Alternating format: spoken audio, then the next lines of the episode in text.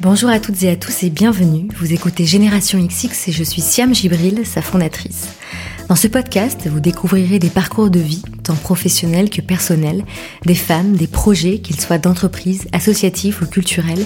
Vous écouterez de quoi nourrir votre curiosité et vos questionnements sur les autres, le monde et vous-même. J'espère que chaque écoute vous donnera envie de mener à bien vos projets et participera à ouvrir votre champ des possibles.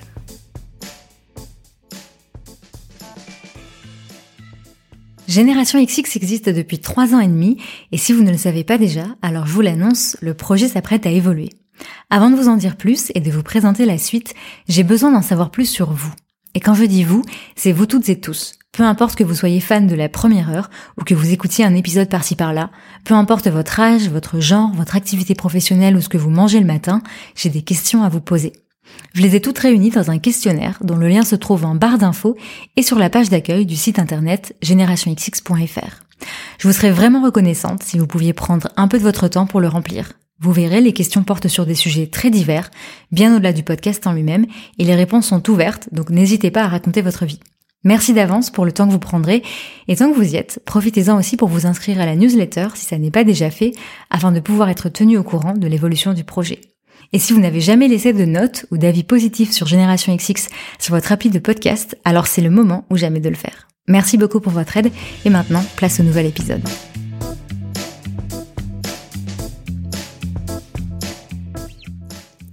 Aujourd'hui, je suis très heureuse de recevoir Fatimata Won.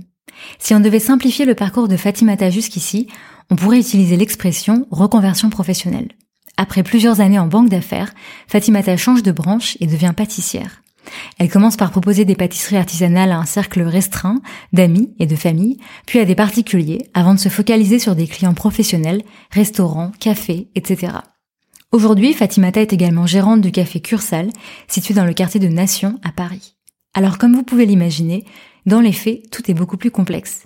Et si je me suis permise de vous spoiler le parcours de Fatimata, c'est pour que vous puissiez avoir tous les éléments en tête afin de plonger directement dans notre conversation.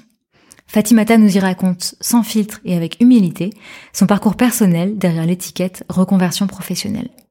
Elle nous parle de son rapport au travail, tel qu'on lui a transmis dans sa famille, de l'élément déclencheur de son changement de carrière, des frustrations auxquelles on peut être confronté lorsqu'on veut faire de sa passion un métier, de la fatigue qui s'accumule, mais aussi de tout ce qui l'a aidé dans son cheminement personnel, de ce qui lui procure de la joie et de l'ambition qui l'anime. Très bonne écoute! Bonjour Fatimata. Bonjour Siam. Merci beaucoup d'avoir accepté mon invitation, de prendre le temps de me recevoir. Merci à toi de m'avoir invité. Comment tu vas? Fatiguée. Ouais.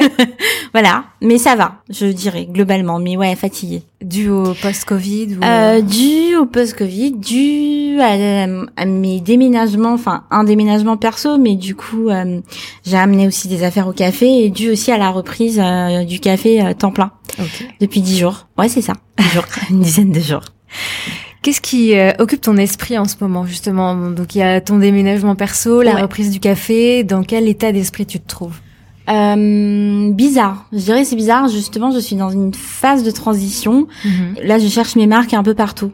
Aussi bien dans mon nouveau chez moi où c'est une colocation. J'ai jamais fait de colocation. Ouais. Voilà. C'est très, c'est très bizarre pour moi. Enfin, c'est très bizarre parce que je suis assez solitaire de base comme euh, personne. Mhm. Donc voilà, c'est très bizarre pour moi de, de ne plus vivre seule. Et euh, le café, voilà, de le reprendre en plus dans ces circonstances-là qui sont très particulières. Mhm. Euh, surtout que moi, je devais le reprendre en avril et que j'avais prévu tout un tas de trucs et que mm, voilà, je le reprends avec d'autres impératifs euh, liés euh, liés au Covid et c'est pas du tout la même chose. Et un, c'est moins sympa et deux, c'est moins facile. C'est vraiment, euh, enfin, c'est on navigue à vue quoi, Mhm. clairement. On va reparler bien sûr de tout ton parcours et ce qui t'a amené aujourd'hui à, à reprendre ce café. Mais donc quand t'as appris euh, au moment du confinement que bah forcément euh, ça allait être décalé, comment est-ce que t'as réagi? Comment est-ce que tu réagis à l'inconnu et à l'imprévu? Euh, deux choses. Quand ils annoncent le confinement, pour moi, ça dure deux semaines. Naïvement, j'y crois. Et là, je dois avouer que je suis contente. Mhm. Je suis contente parce qu'en fait, je suis complètement épuisée. Euh, je dois déménager dans les deux semaines. Enfin, j'ai tous mes clients, j'ai j'ai, euh, à finaliser la reprise du café et tout. Enfin, je suis pas contente qu'il y ait le Covid, hein, évidemment. voilà. Voilà, soyons très clairs. Je, je, je, ne suis pas du tout contente des circonstances, mais je suis contente d'avoir ces, ces, deux semaines pour me reposer, déménager sereinement et finaliser la reprise. Enfin, finaliser, oui, la reprise du café, effectivement. Et par contre, quand effectivement ça, ça commence à ne plus durer deux semaines et qu'on sent que ça va durer longtemps, là, c'est l'angoisse qui prend le dessus, euh, la peur de l'inconnu, toutes les interrogations sur euh, comment ça va être, quand est-ce que ça reprend, comment ça reprend, quid de mes clients qui sont tous des restaurateurs, enfin qui sont tous dans la restauration, donc qui sont tous fermés, donc euh, euh quid du café qui est aussi dans la restauration, etc. Donc c'est vraiment beaucoup d'angoisse et de doutes euh, sur l'avenir, quoi, de se demander mais enfin qu'est-ce qui va se passer, quoi, parce que là c'est c'est chaud en fait. Donc voilà. Et qu'est-ce qui t'a aidé à aller mieux? Euh, ma psy. si t'es allée mieux d'ailleurs. euh, Ma psy, voilà. Euh, tu, tu, faisais des séances à distance? euh, Ouais, mhm. ouais. Ça c'est vrai que ça m'a ça m'a beaucoup aidé de parler avec elle. Enfin la plupart du temps. Certains jours un peu moins, mais euh, la plupart du temps. Et euh, le fait qu'elle m'aidait à relativiser en me disant mais en fait là effectivement tout ce que tu dis c'est vrai, toutes tes angoisses elles sont réelles, mais tu mhm. ne peux rien faire. Mhm. Donc à partir de ce moment-là, bah tu peux rien faire. Donc essaye de mettre ça de côté jusqu'à ce que tu aies des éléments nouveaux pour savoir qu'est-ce qui va se passer mais euh, mais là clairement ça sert à rien. Donc ça c'est vrai que ça m'a euh, ça m'a beaucoup aidé. Et ce qui m'a aussi aidé, c'est de me dire bah bah, malgré tout, je peux continuer à me reposer. Et c'est vrai que j'étais quand même tellement, mais tellement, tellement fatiguée. Enfin, j'ai trois, quatre ans de fatigue en fait euh, accumulée, mine de mmh. rien. Et donc je me dis, bah en fait, bah repose-toi, quoi. et puis bah tu verras après. Mais c'est vrai que ça sert à rien d'angoisser. Donc ouais, profite entre guillemets de ce moment qui n'est pas du tout un moment euh, génial hein, ni joyeux mais profite-en et essaye d'en tirer du positif en tout cas.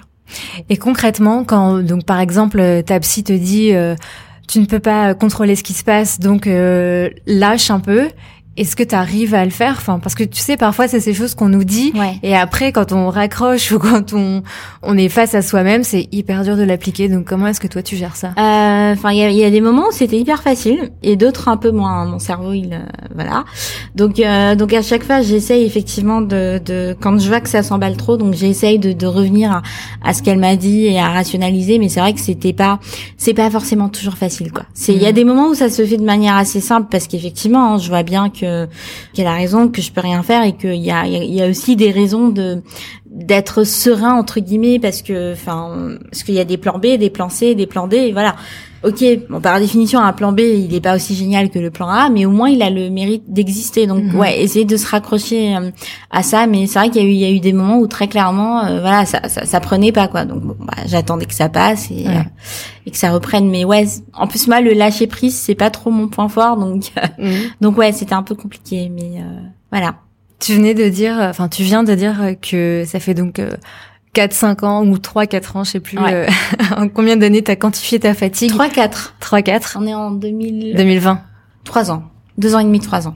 Parce que si on revient sur ton parcours, donc tu as quitté le job que tu avais en banque d'affaires euh, pour te consacrer à la pâtisserie en novembre 2015, si je me trompe pas. Tout à fait. Donc en vrai, ça fait presque cinq ans. Donc au début, c'était pas trop fatigant? Non, au début, c'était pas fatigant. Au début, euh, il y a toujours euh, déjà l'énergie de, de, de, de, la, nouveauté. Hmm. Voilà, moi je me rappelle, je me réveillais, enfin, je me réveillais à 6h30, 7h quoi de, spontanément alors que je prévoyais de me réveiller plus tard mais j'étais trop excitée de, de, commencer mes journées de, et de courir derrière ce projet. Il y a, il y a effectivement euh, déjà ça la, la nouveauté et la, et la partie où on prépare euh, le projet où on n'est pas dans encore dans le vif du sujet mhm. où euh, enfin moi en plus ça correspond beaucoup à ma nature de préparer d'organiser de planifier etc et en plus c'est une période où j'ai fait beaucoup de formations en photo en, en entrepreneuriat en marketing digital etc j'adore apprendre. Et du coup ouais c'était plus un peu la enfin je je sais pas comment euh, comment enfin si je sais mais je, je, je trouve plus le mot mais c'est un peu la période un peu c'est la lune de la miel. lune de miel voilà. oui. C'est vrai qu'on utilise souvent cette cette expression pour désigner ouais la phase où quand tu te mets en couple, au début tout est génial, etc. Ouais. C'était vraiment euh, la lune de miel pendant un an et demi. Alors oui, avec évidemment des phases euh, assez compliquées euh, de, de, de, peur un peu par rapport à mm. tout ça, de se dire est-ce que je vais y arriver, mais est-ce que enfin, qu'est-ce qui m'a pris, etc. Mais globalement, c'est quand même une ouais, c'était plutôt une lune de miel qu'autre chose. Quoi. Ouais. Donc la fatigue, elle est venue après. Elle est venue après. Elle est venue deux ans après. Après, je crois qu'elle s'est, elle s'est sans doute accumulée euh, avec le temps, mais je dirais que ouais, ça a vraiment, enfin, mes, mes vrais premiers souvenirs de, de, de cette fatigue là, hyper désagréable, euh, enfin, dont vraiment que je, enfin, qui, faudrait peut-être même trouver un autre mot que fatigue. Euh, je dirais c'est septembre 2017, ouais. Mhm. C'est là que ça a commencé. Avant qu'on revienne à ça, j'aimerais qu'on parle un petit peu de, de avant euh, la banque d'affaires, euh, quand tu es au lycée. Donc tu as grandi au Sénégal Ouais. et tu es venu en France après ton bac. À ce moment-là, dans quel état d'esprit tu es euh, À quoi tu rêves euh, Qu'est-ce qui te fait euh, ouais euh, rêver pour ton avenir? La banque d'affaires? Ouais. À partir de 2015, de 2005, pardon. Je suis arrivée en 2004. Enfin, je suis revenue.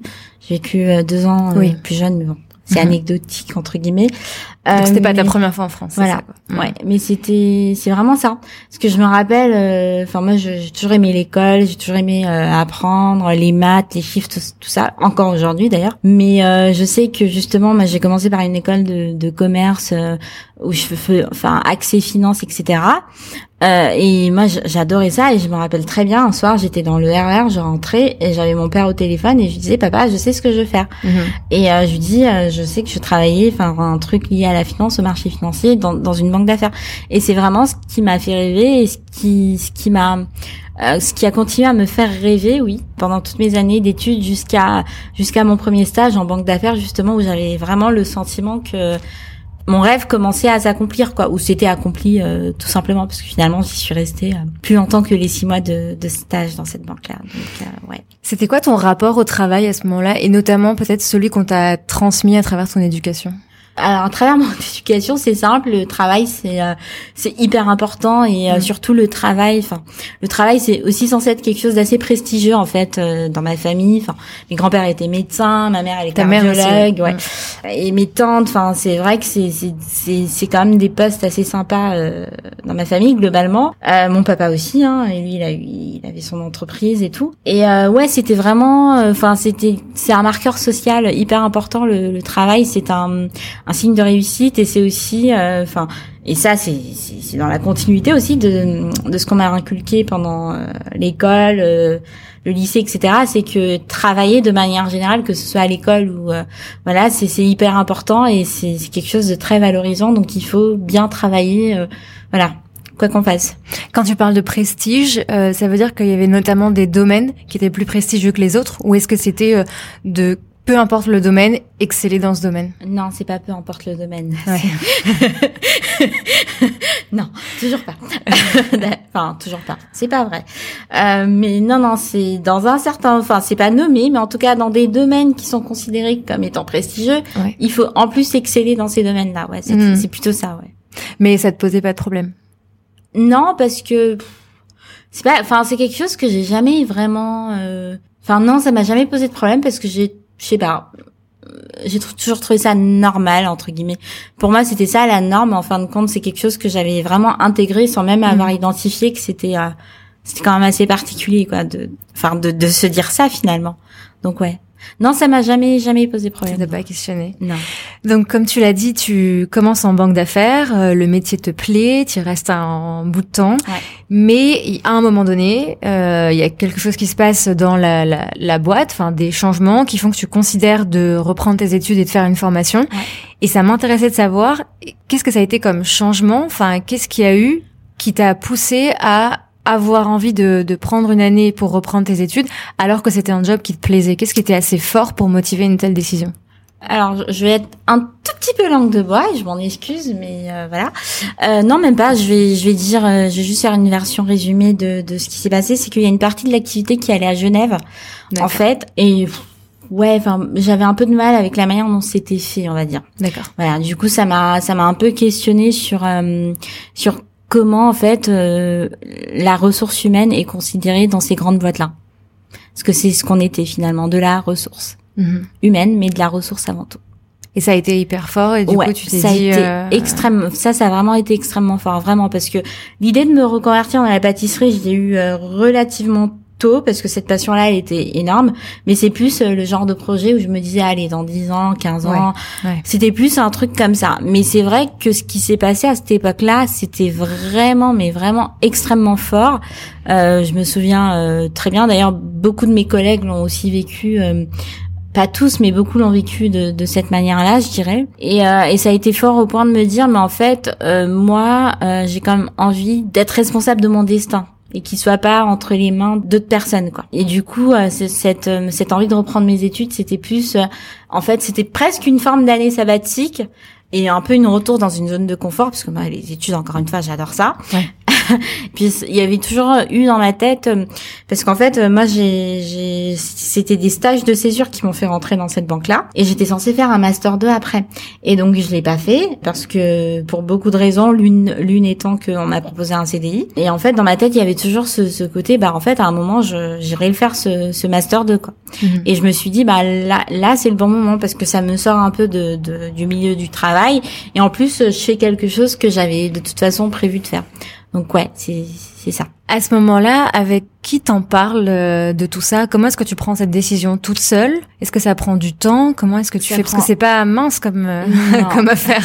non, non, ça prend énormément de temps. Euh, déjà à cause de, de tout, ce, qu'on vient d'évoquer, à savoir le côté importance du boulot prestige, etc.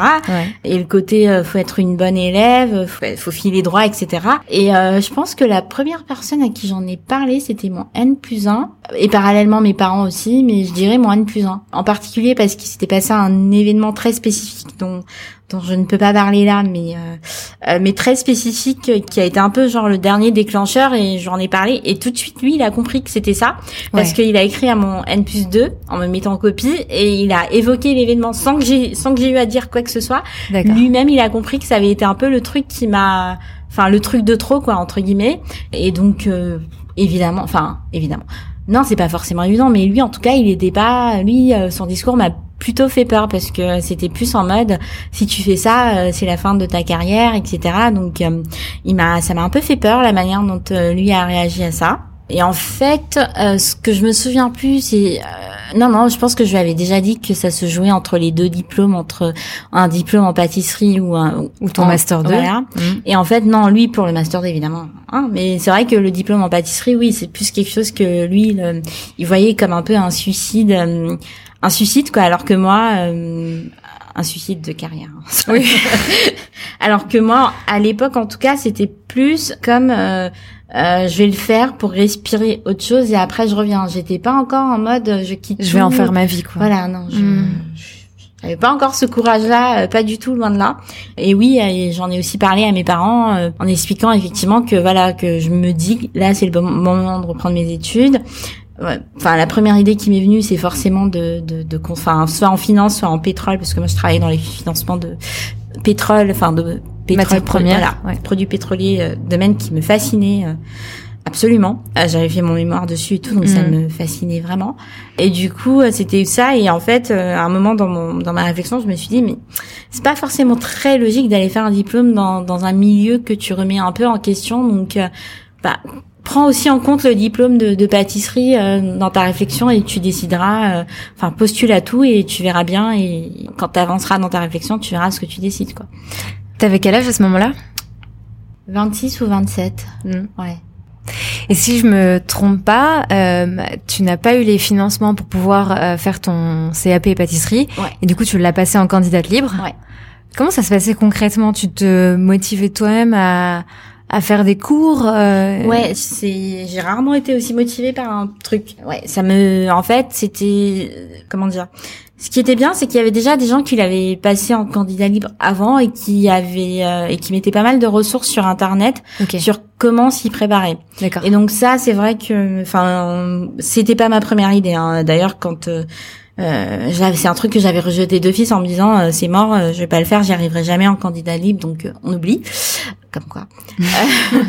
et, euh, et c'est vrai que ça, plus mon côté où j'aime beaucoup organiser, où j'organise beaucoup, donc j'avais vraiment pris le référentiel, parce qu'il y a un référentiel euh, du CAP, donc j'avais pris le référentiel et je m'étais calqué dessus, j'avais fait un programme semaine par semaine, parce qu'il y avait donc les matières écrites, les matières pratiques, et en fonction des, des choses, et si je sentais qu'il me fallait plus que juste pratiquer toute seule de mon côté ou la vidéo, ben j'allais soit euh, faire des stages sur le thème, je, rappelle, je me rappelle j'avais fait sur la pâte à choux, sur les viennoiseries, ou alors aussi j'avais eu un ami non, le petit frère d'un ami d'un ami, pour être tout à fait clair, qui m'avait aussi aidé, qui lui était pâtissier. Donc le petit frère d'un ami d'un ami, qui m'avait aussi aidé à, le préparer, mais euh, c'était assez cadré entre le référentiel et, et le retour de toutes les personnes qui l'avaient passé avant.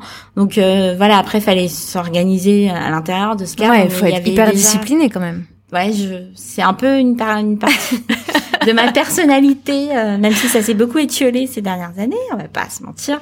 Mais ouais, la discipline, c'est, ouais, mm. la discipline, c'est, bah, c'est un de mes traits de caractère, on va dire. Donc ouais, mm. forcément, c'était, c'est vraiment ma zone de confort, ça, en fait, quand, euh, voilà. Donc ça a duré une année la préparation? Ouais. Ouais. Pendant tout ce temps, comment tu te sens? Est-ce que tu te dis que bon, tu fais ça et tu verras après, ou est-ce qu'il y a quand même des questionnements Est-ce qu'il faut quand même gérer les doutes euh, des proches?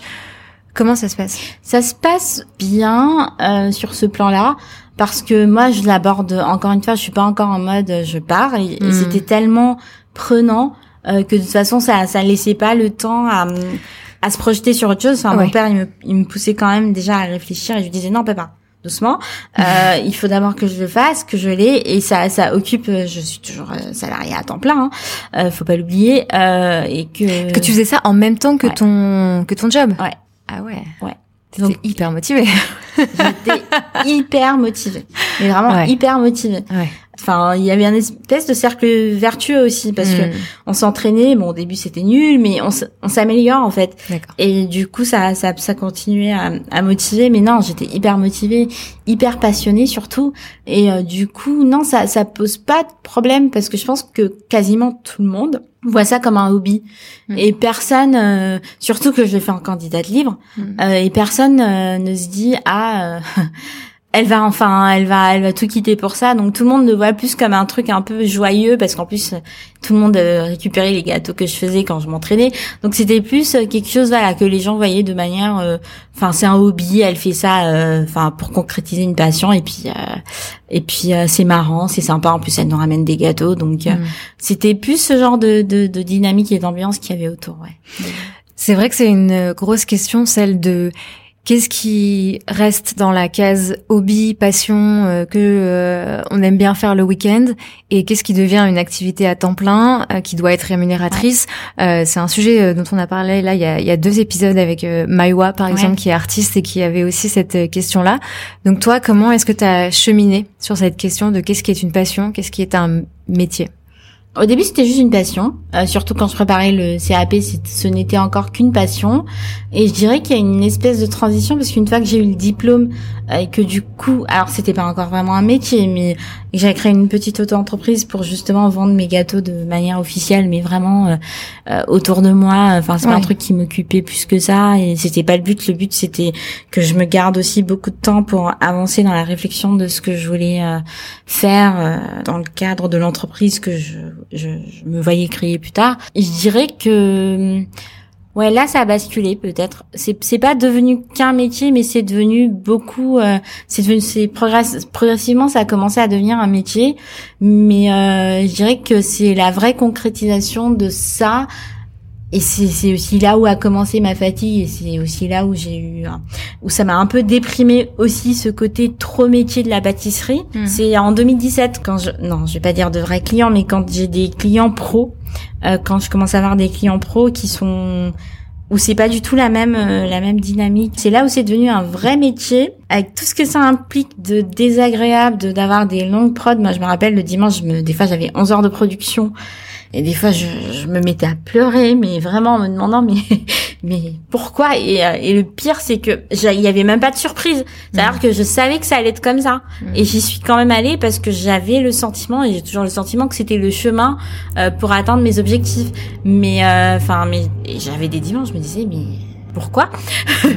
Pourquoi? Donc c'est vrai que ça, ça a été très dur à vivre. Euh, je dirais effectivement le côté où c'est devenu enfin où la pâtisserie est devenue un vrai métier avec de longues productions hyper répétitives, hyper euh, hyper physiques aussi. Mm. C'est quelque chose que j'aime toujours pas hein, d'ailleurs. Moi ce que j'aime c'est c'est vraiment la, création etc. Je le vis mieux aujourd'hui aussi parce que je vais beaucoup beaucoup beaucoup plus vite donc euh, ça aide. Euh, mais mais je dirais qu'en fait ce qui m'a surtout vraiment aidé c'est d'avoir dissocié. Ça c'est arrivé assez c'est arrivé plus tard, c'est arrivé je dirais fin 2018 c'est d'avoir dissocié le métier du hobby. Parce que chez moi c'est les deux en fait. Et euh, c'est d'avoir dissocié le métier donc c'est-à-dire ok j'ai des clients qui passent des commandes donc je fais des productions euh, c'est normé etc euh, et j'ai des contraintes parce qu'il y a des contraintes de coûts de transport etc ok ça c'est mon job. Derrière je reste une pâtissière. J'ai envie de m'éclater. Je fais mes créations. Je les fais que pour moi. Il y a il y a aucune limite il y a aucune barrière et voilà. Et en fait c'est là que j'ai retrouvé un certain équilibre en fait. Quand j'ai fait cette cette dissociation là et que et que je me suis créé mon espace euh, dans ma tête sur Instagram et, ailleurs pour justement faire la pâtisserie que j'avais envie de faire quand j'avais envie Le but c'était aussi de retrouver du plaisir?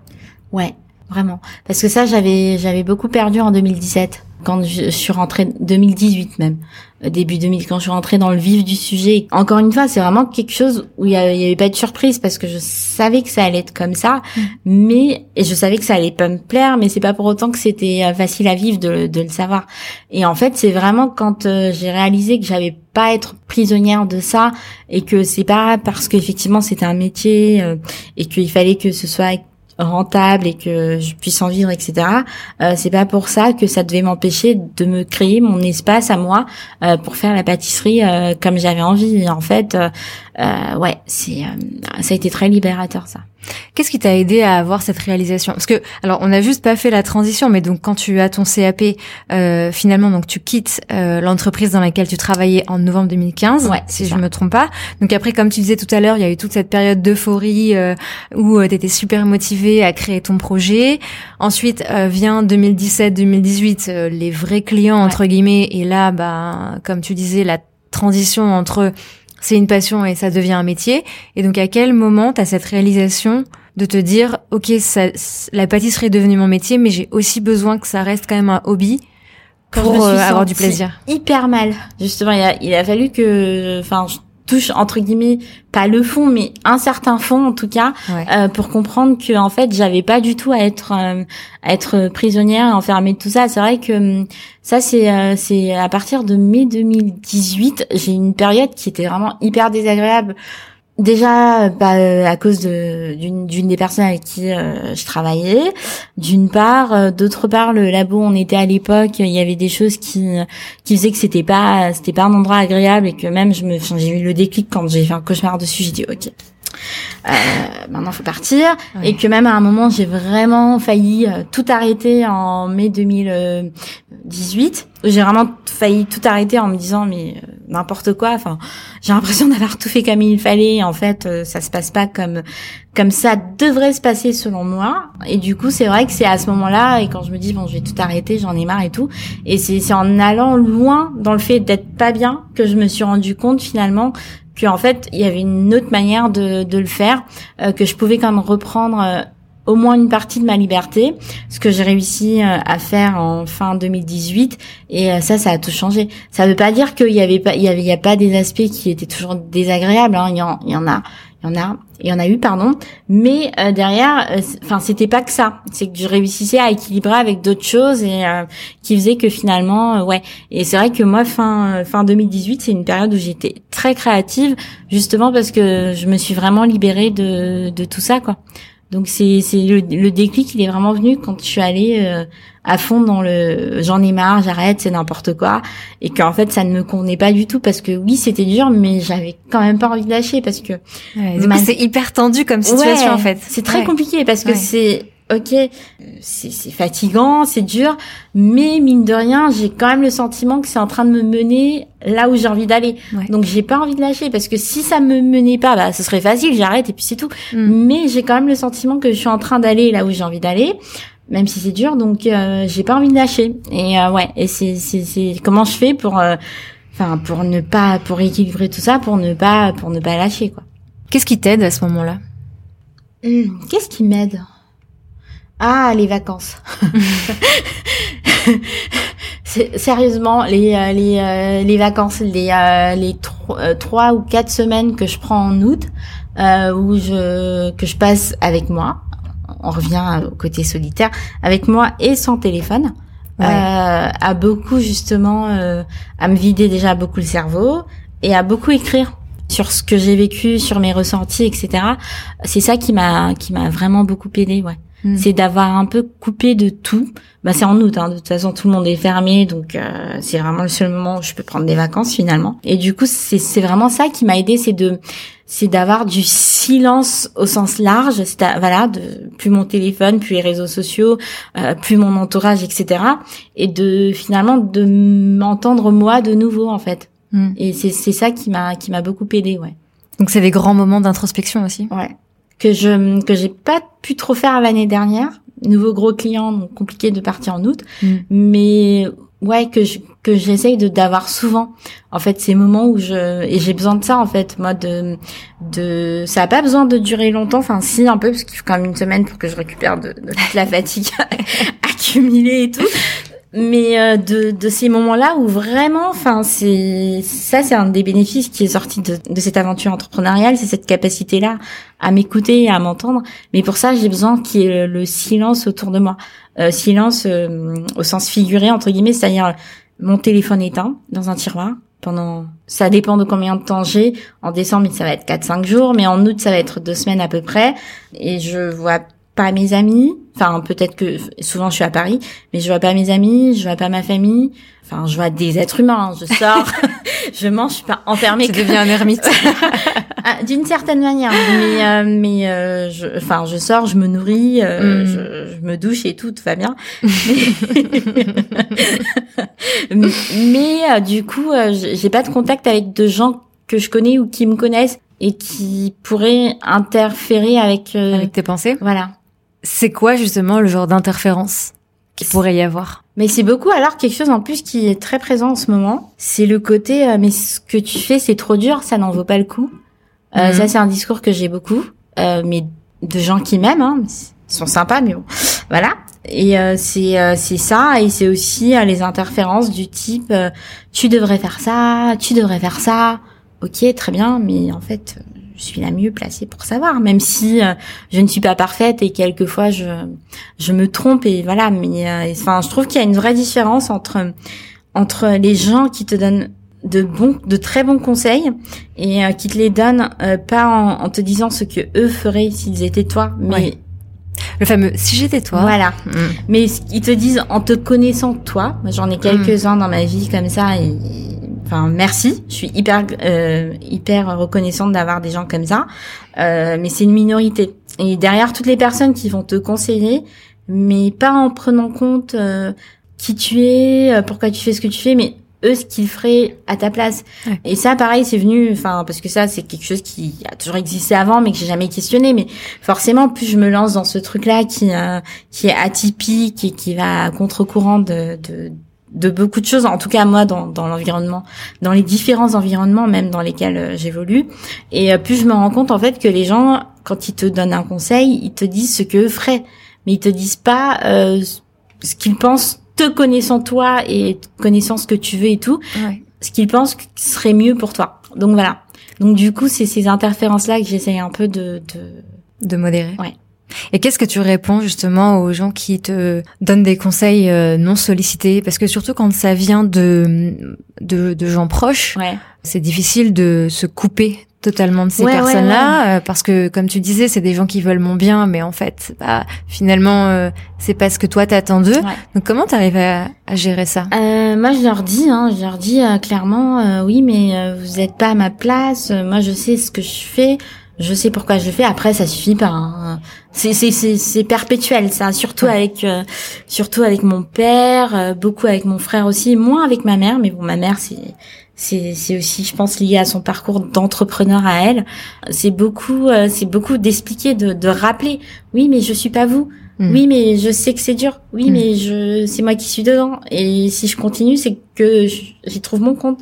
Je suis pas mazo non plus, donc donc voilà, donc c'est d'essayer de, de, rappeler et puis euh, et ce que je fais avec certaines personnes où je sais que de toute façon euh, c'est même pas la peine de discuter, c'est j'essaye de ne pas aller sur ce terrain-là, sur ce terrain de ma vie pro.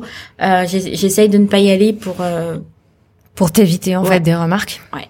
Tout à l'heure, on parlait de la question du prestige et du fait que c'était beaucoup sur certaines professions et pas d'autres.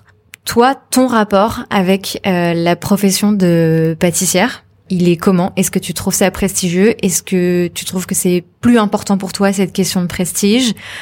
Comment tu, c'est quoi ton rapport au métier? Et ce dont j'aimerais parler, c'est ce qu'on a, ce dont on a un peu parlé en off, c'est euh, comment toi, est-ce que tu te positionnais aussi par rapport à ce métier?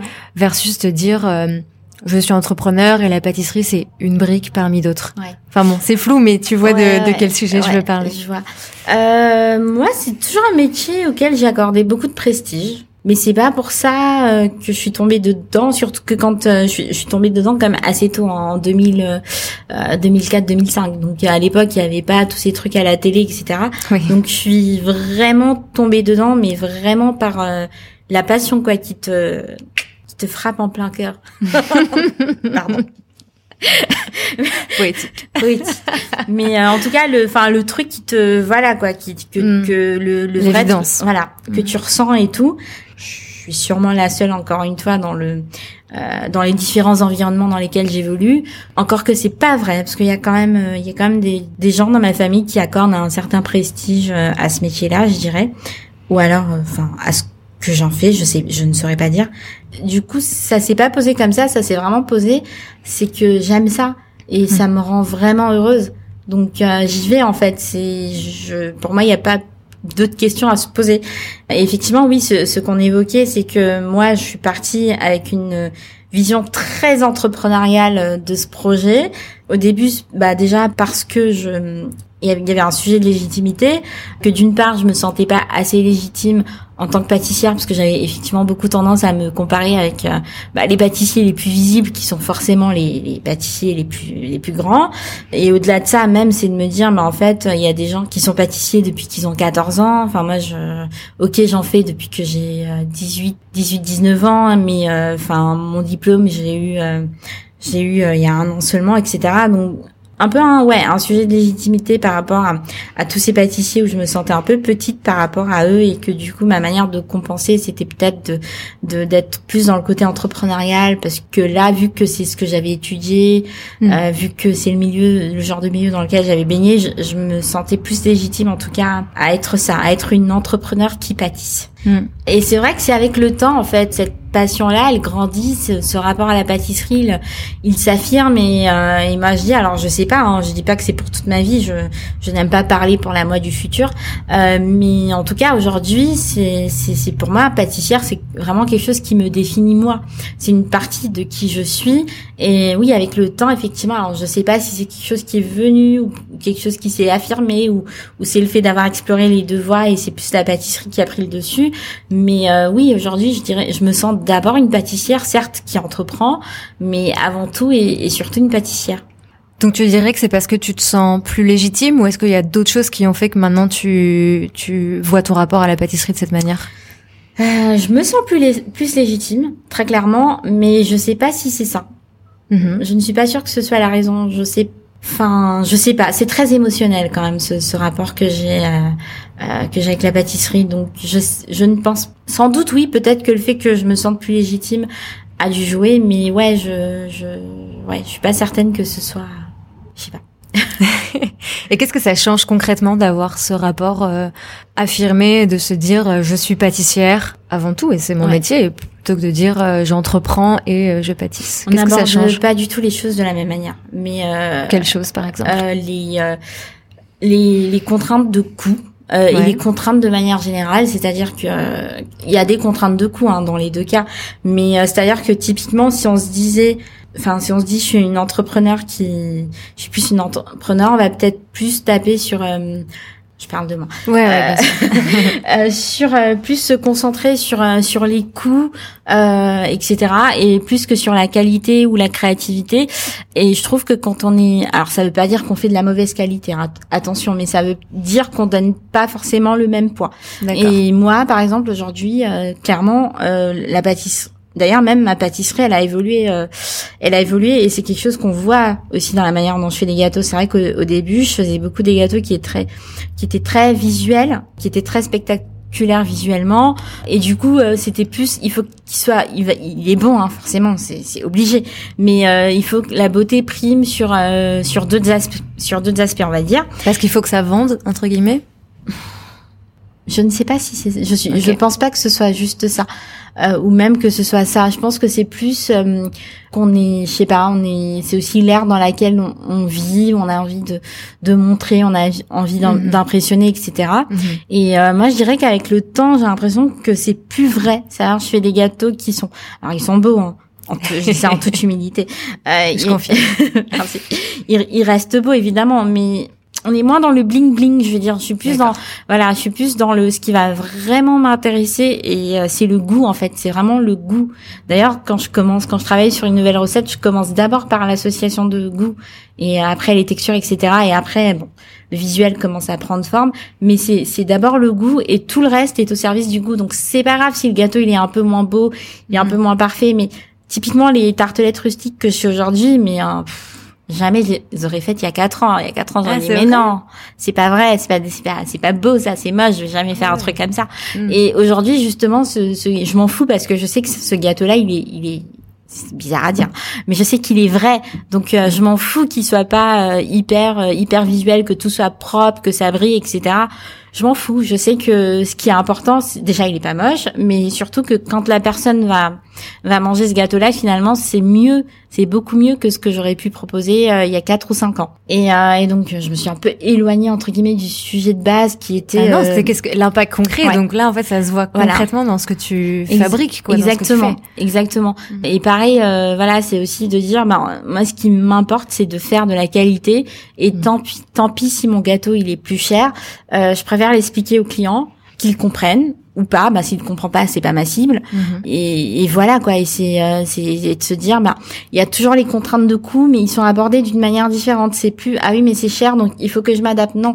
Ok voilà ce que je veux faire. Ça coûte comme ça bah c'est c'est le prix qui va s'adapter et c'est ma cible de clientèle aussi qui qui va s'adapter finalement et tu vois, tout à l'heure, tu disais que bah ce chemin, il est long parce que si on reprend euh, au moment donc, où tu quittes ton précédent job, donc en novembre 2015, euh, là on est en juillet 2020, tout ça c'est hyper long. Et d'où la fatigue dont on parlait, qui c'est vrai est pas une fatigue de euh, j'ai pas assez dormi, mais plus une espèce de fatigue mentale aussi de s'être posé toutes ces questions, d'avoir fait tout ce cheminement, mais au final qui t'approche euh, je sais pas si tu le ressens comme ça, mais de plus en plus vers qui tu es au fond de toi, est-ce que tu as envie de partager en fait Ouais, c'est ça.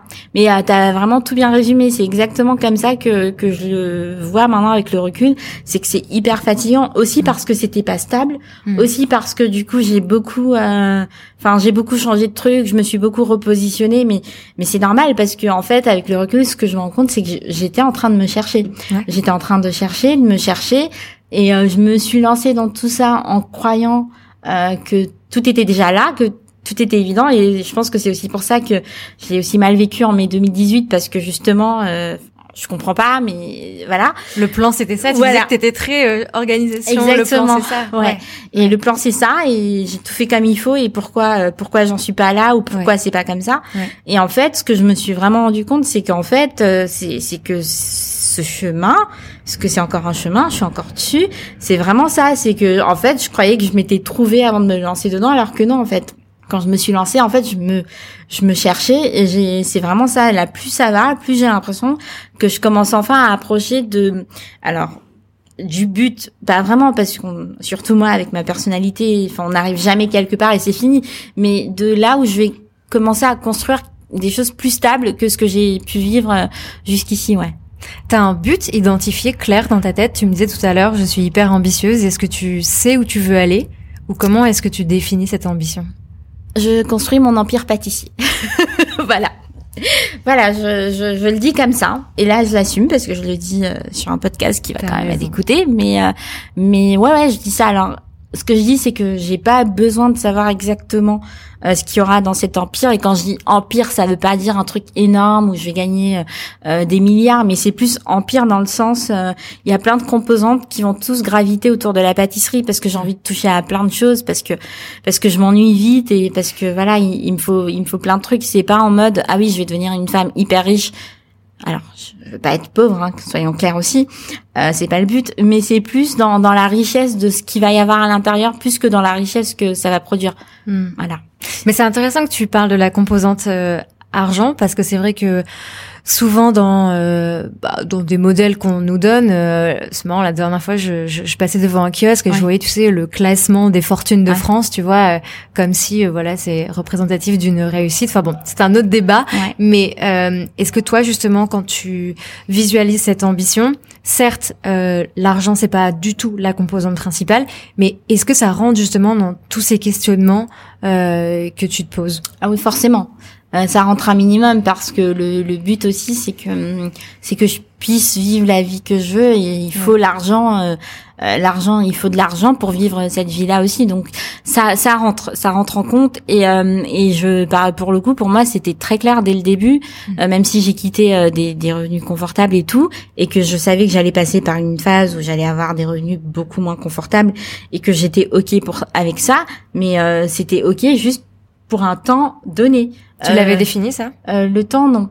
Non, parce que alors je sais pas si c'est une erreur ou pas, mais non parce que je voulais pas justement que ça me euh, que ça devienne un problème et que hmm. par exemple si j'y étais pas au bout de deux ans que que ce soit une raison pour tout arrêter, etc. Hmm. Donc j'ai pas, je me suis pas fixée de deadline par rapport à ça, mais par contre dans ma tête c'était clair, c'est-à-dire la, la, phase pendant laquelle où ça allait être moins confortable, elle est provisoire. Ça, c'est pas toute ma vie. C'est, c'est quelques temps, quelques années. Ok, pas de souci, ça me dérange pas.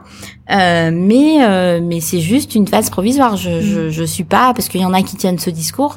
Je sais pas s'ils le pensent ou pas, mais c'est pas en mode oui euh, ma vie. Euh, enfin, je fais ce que j'aime, donc j'accepte de gagner moins. Non, c'était pas du tout l'idée. Mm-hmm. Donc tu avais quand même euh, ouais en tête un, un, mode de vie que tu voulais te permettre de vivre avec son activité. Ouais.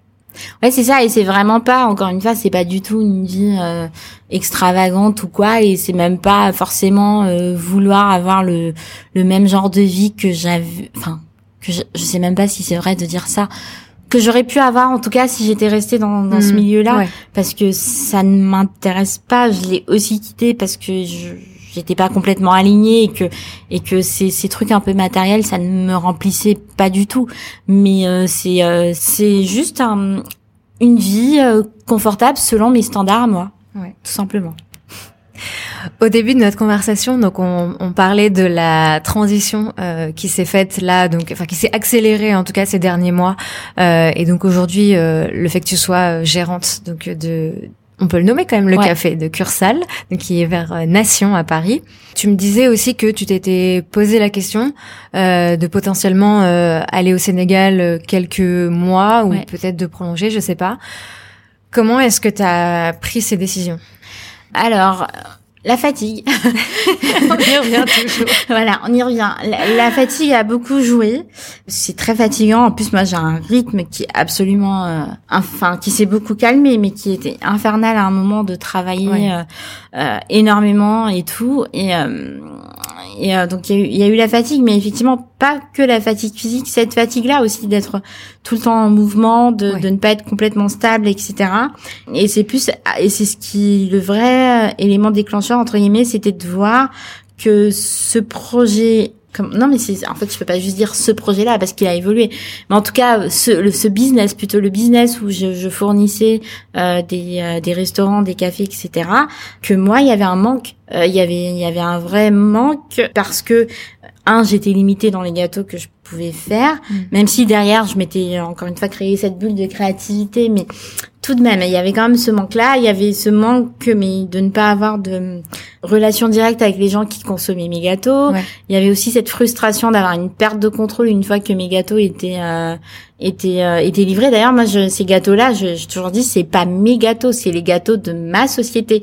C'est pas moi qui les ai fait tout le temps, mais que je les ai fait ou pas, c'est c'est plus c'est pas mes gâteaux, ça, c'est les gâteaux de ma société. Et après, c'est mes clients, ils se ils se les réapproprient, ils, ils les traitent comme ils les ont traités. Euh, Mm. Ils les conservent comme ils les ont conservés, donc pas comme moi j'aurais fait en l'occurrence. Oui, parce que je l'ai pardon, je l'ai je l'ai pas précisé, mais je le dirai en intro.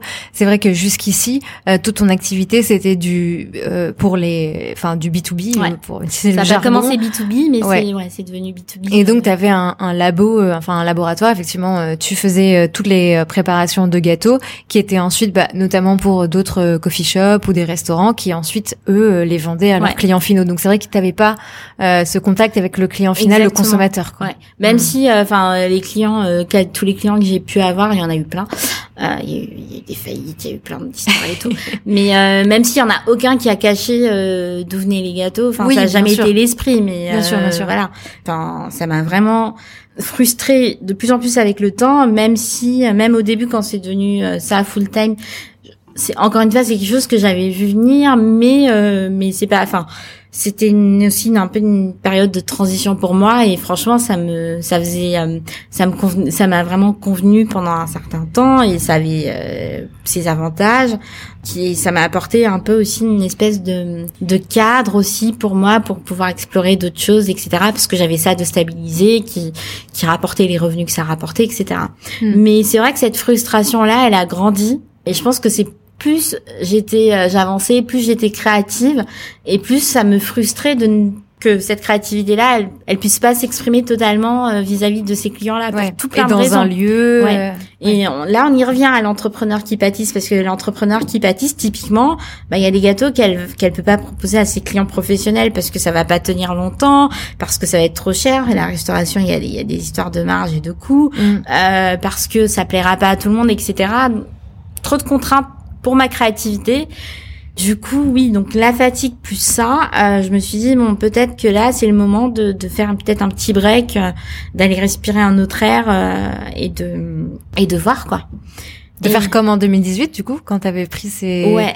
ces trois semaines de mais là fois fois fois trois fois dix même. Ouais. enfin 10, non, n'exagérons pas.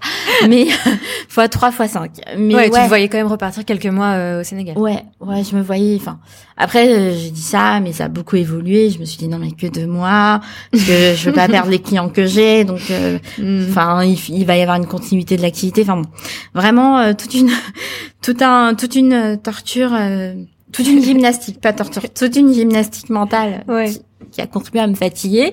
et en fait, à un moment, j'arrive, je me dis bon, ok, je je, ferai, je ferai sans doute ce break là euh, euh, l'année prochaine. Euh, oui, il y a aussi un, eu un événement de ma vie personnelle qui n'est pas un truc grave, hein, mais bon que que j'évoque pas, mais euh, je suis un peu mystérieuse, mais qui, qui est aussi arrivé à peu près dans ce timing-là, qui a été un mm. truc de plus, qui m'a fait me dire bon bah c'est peut-être le temps d'aller euh, d'aller faire un break quoi. Et, euh, et je me dis bon bah je, je ferai ce break-là, mais en attendant je j'ai bien envie d'avoir une expérience justement dans dans un lieu même si c'est possible, je sais que je rêve, mais j'ai envie d'avoir une expérience de de gérer un lieu. Et en fait, je me rappelle d'ailleurs, j'ai même appelé ma, ma copine Canly de, de The Hood en lui disant, euh, enfin, est-ce que tu as un café à me recommander? Après, ça me dérange pas si je euh, si je fais pas tout, mais moi j'aimerais bien apprendre de l'intérieur. Alors je sais que c'est compliqué, mais même si je suis pâtissière, barista, euh, peu m'importe et tout. Du coup, elle m'avait donné quelques conseils. Alors je, je savais ce que je voulais très spécifiquement, mhm. mais je savais que ça allait enfin je savais non je savais pas mais je croyais que ça allait être quasiment impossible à trouver parce que voilà finalement je voulais vraiment apprendre à gérer un lieu, gérer un lieu ouais. et je, je voyais enfin je voyais pas comment il y a des il y avait des moyens de le faire mais je voyais pas comment ça pouvait se faire exactement comme je l'imaginais. Donc j'ai laissé tout ça à mariner et puis j'ai commencé à chercher un peu sur euh, euh, sur euh, les sites d'annonces notamment Hospo on en parlait tout à l'heure mmh. de regarder régulièrement. Et en fait un jour en venant au Cursal je suis dans le métro je suis en train de regarder les offres et je vois une offre pour Cursal pour le week-end. Je me dis hmm, intéressant mais euh, mais je vais peut-être pas en parler tout de suite vu qu'on a déjà une relation euh, client fournisseur etc donc je vais peut-être réfléchir on verra et, euh, et j'arrive donc Jane qui, euh, qui est la fondatrice de, du Cursal donc j'arrive elle me présente à à une de ses amies qui est chef cuisinière elle dit Tima elle est pâtissière et la, la, la, chef cuisinière me demande ah, t'es pâtissière, tu cherches pas un boulot Je connais quelqu'un qui cherche une pâtissière. Et donc Jane, elle commence à répondre non parce qu'elle sait ce que je fais, etc. Mm-hmm. Et je fais, mais en fait, si, et euh, là, Jane, elle me regarde et je lui dis, si justement en ce moment je suis en train de chercher, est-ce que je vais avoir une expérience dans un café Et j'ai vu justement que tu as mis une mm. offre pour quelqu'un euh, pour le week-end. Et là, elle, enfin, elle est hyper contente. Elle me dit, mais attends, trop bien, faut qu'on en parle et tout. Mm. Et là, le rêve absolu. C'est-à-dire que ce qu'elle cherche, c'est ce que moi je cherche. Elle cherche quelqu'un pour euh, reprendre vraiment le week-end, pour que elle, elle puisse avoir un, un vrai, un vrai week-end, quoi, parce que mm-hmm. c'est c'est compliqué autrement quand on est dans ce milieu-là. Et, euh, et donc quelqu'un qui serait vraiment, euh, qui ferait elle son job euh, à quelques détails près, mais le week-end. Donc moi, c'est ça répond à tout ce que je veux, quoi. C'est l'expérience, apprendre à gérer un café, café à taille humaine, en plus un café que moi j'adore parce que j'ai bon déjà c'est pas très loin de chez moi donc c'est un café où je viens souvent, je leur fournis des gâteaux mais surtout euh, Jane donc elle a réussi je trouve à créer un truc extraordinaire, c'est une espèce de de, de chaleur qu'elle dégage et que tu ressens dès que tu arrives ici quoi. Et du coup je me dis mais trop bien quoi. Et donc on, on, commence juste en se disant allez trois mois comme ça. Euh, euh, moi c'est les trois mois où j'ai cette expérience là et euh, voilà comment euh, comment ce, début de transition a commencé à se faire. Et moi je me rends compte que ça me plaît en fait. Ça mm. c'est pas parfait parce qu'il y a des il y a des côtés notamment sur faire le salé parce que moi je suis très Là-dessus, je suis très, ouais. Moi, je suis une pâtissière, c'est clair, nette et, précise dans ma tête. Euh, et donc, euh, pas dans, dans l'expérience, c'est parfait. Hein. C'est, moi, je suis contente de faire du salé, ça m'apporte quelque chose. Mm. Mais quand je dis que c'est pas parfait, c'est dans dans ce dans quoi moi je me projette plus tard. C'est que on y est presque, euh, mais moi, je fais pas du salé, moi, dans, dans la manière dont je me visualise, etc. Et mais à part ça, bon, c'est, enfin, je trouve ça bien. C'est une expérience que j'aime beaucoup. J'interagis avec les gens. Bon, je suis épuisée parce que je, je continue euh, en parallèle. Euh, Ton activité de fournir des restaurants. Et du coup, je, je, travaille littéralement 7 jours sur 7, debout. voilà, donc c'est c'est vrai que voilà, donc du coup, ça m'a ça m'a quand même bien bien bien fatiguée euh, mm. cette histoire-là, mais ça m'a euh, ça m'a aussi beaucoup apporté, ça m'a beaucoup rempli et tout. Dans tout ce que tu me dis euh, et, et, ce que tu disais euh, de manière très claire tout à l'heure que euh, ton ambition c'était d'avoir un empire euh, autour de la pâtisserie, tu passes du coup forcément par euh, différentes choses qui sont pas directement bah, le fait d'être à la tête de cet empire. Est-ce que ça t'a fait la paix avec ça, de te dire que ok il y a un but final là tout là-haut et le chemin il est sinueux, il y a des hauts, des bas, mais c'est là que j'ai envie d'arriver. Est-ce que ça t'es à l'aise avec ça? Ça veut pas dire que c'est plus facile, ouais. Mais est-ce que tu l'acceptes? Euh, alors je, je l'accepte. Ce que j'accepte pas, c'est que je, je, suis impatiente. Ouais. Donc ce que j'accepte, ce que j'ai du mal à accepter, c'est que je trouve ça long. Ouais. Et euh, c'est assez paradoxal parce que quand je prends du recul et que je refais tout mon chemin, je trouve que c'est pas long en fait mm. finalement. Mais ce que j'ai vraiment du mal à accepter c'est le côté long. Mais euh, la paix avec le fait que ça allait être dur que j'allais euh, j'allais vraiment mettre les mains dans le cambouis littéralement que j'allais faire des trucs qui allaient être durs physiquement et pas que et tout ça et que ce chemin-là, ben j'allais pas y arriver euh, comme une princesse, que ça allait pas du tout être un chemin facile, euh, loin de là. Euh, après, oui, c'est pas c'est pas toujours facile à vivre, surtout que, enfin comme je disais autour de moi, la majorité des gens c'est Enfin voilà, c'est c'est le discours. mais enfin, est-ce que ça vaut le coup tout ce que tu fais Pourquoi tu y es pas encore Enfin, nous on attend que ça, etc. Donc donc oui, j'aimerais que ça aille plus vite, mais en même temps, il y a quand même une partie de moi qui a accepté euh, que ça prenait ce temps. Donc ouais, c'est c'est un peu compliqué. Et des fois, j'ai besoin de re-régler un peu ça, quoi. Ce, ça, ce, ce côté. Euh, est-ce que je, enfin, est-ce cette acceptation-là, des fois, j'ai un peu besoin de de recalibrer, de la recalibrer, ouais. Ça va aussi avec l'indulgence, j'imagine. Ouais, j'ai du mal à ça aussi. Le travail que tu fais sur toi-même, tu parlais euh, toi-même ouvertement d'avoir une psy au début de l'épisode, ça t'aide beaucoup? Oui, euh, oui, j'en ai parlé ouvertement parce que j'aimerais que les gens arrêtent de de voir ça comme quelque chose de négatif et que et qu'au contraire, euh, voilà. Donc oui, moi c'est vrai que j'ai commencé à l'avoir début janvier. Euh, parce qu'il y avait un trop plein de, de, de tout ce qui s'est passé. Et c'est vrai que j'ai quand même encaissé euh, énormément de choses. Et c'est aussi dans ma nature d'encaisser d'encaisser toute seule. Et euh, et c'est beaucoup comme ça que je fonctionne. Mais là c'est vrai que ça enfin il y avait un espèce de trop plein. Et j'avais besoin un peu de de vider de de pouvoir parler à quelqu'un sans me censurer. Et et aussi à quelqu'un qui n'avait pas d'affect vis-à-vis de moi parce que voilà enfin du coup enfin des fois j'ai l'impression de faire souffrir mon père quoi, quand, j'exagère exprès, mais quand je raconte, j'ai l'impression que voilà, lui aussi ça. Donc du coup, mm. ça, c'est compliqué quoi. Mm. Euh, et ma mère aussi. Hein, j'ai dit mon père puisque on en a reparlé récemment, mais ma mère c'est c'est pareil, voire pire. Euh, mais du coup, euh, ouais, j'avais vraiment ce ce besoin et, ça m'aide beaucoup effectivement de parler à quelqu'un un qui est détaché et surtout de ne pas du tout avoir à me à me censurer euh, mm. sur quoi que ce soit. C'est surtout ça en fait qui qui est bien parce que enfin c'est toujours compliqué de pas se censurer avec les gens qu'on aime, je trouve. Ouais. Pour terminer, Qu'est-ce qui t'aide justement à surmonter cette fatigue? Au sens, qu'est-ce qui t'apporte de la joie? Qu'est-ce qui t'enthousiasme aujourd'hui? Créer des gâteaux. Alors ça, ça me, ouais, ça c'est un de mes moteurs très clairement. Et l'autre moteur dans cette histoire-là, c'est c'est les gens quoi. C'est d'avoir leur retour, c'est de, enfin de voir qu'ils sont vraiment contents, que ça leur a apporté du plaisir, qu'ils reviennent. Euh, ouais, c'est les deux principaux moteurs et et euh, enfin non, le vrai principal moteur, c'est quand même que je suis je regarde, euh, j'ai les yeux droits vers l'objectif, euh, voilà. Et euh, ouais, je, c'est mon côté têtu ça. T'as raison. Ouais. T'as confiance en toi. Oui et non. oui et non. T'as quand même ton ta flamme, enfin le truc au fond de toi qui te qui te porte. Ouais. Donc en tout cas, t'as confiance en en là où tu as envie Ouais. d'aller. Ouais, clairement. Et heureusement. Mais c'est c'est ça en fait, ouais. C'est surtout Ouais. ça qui me.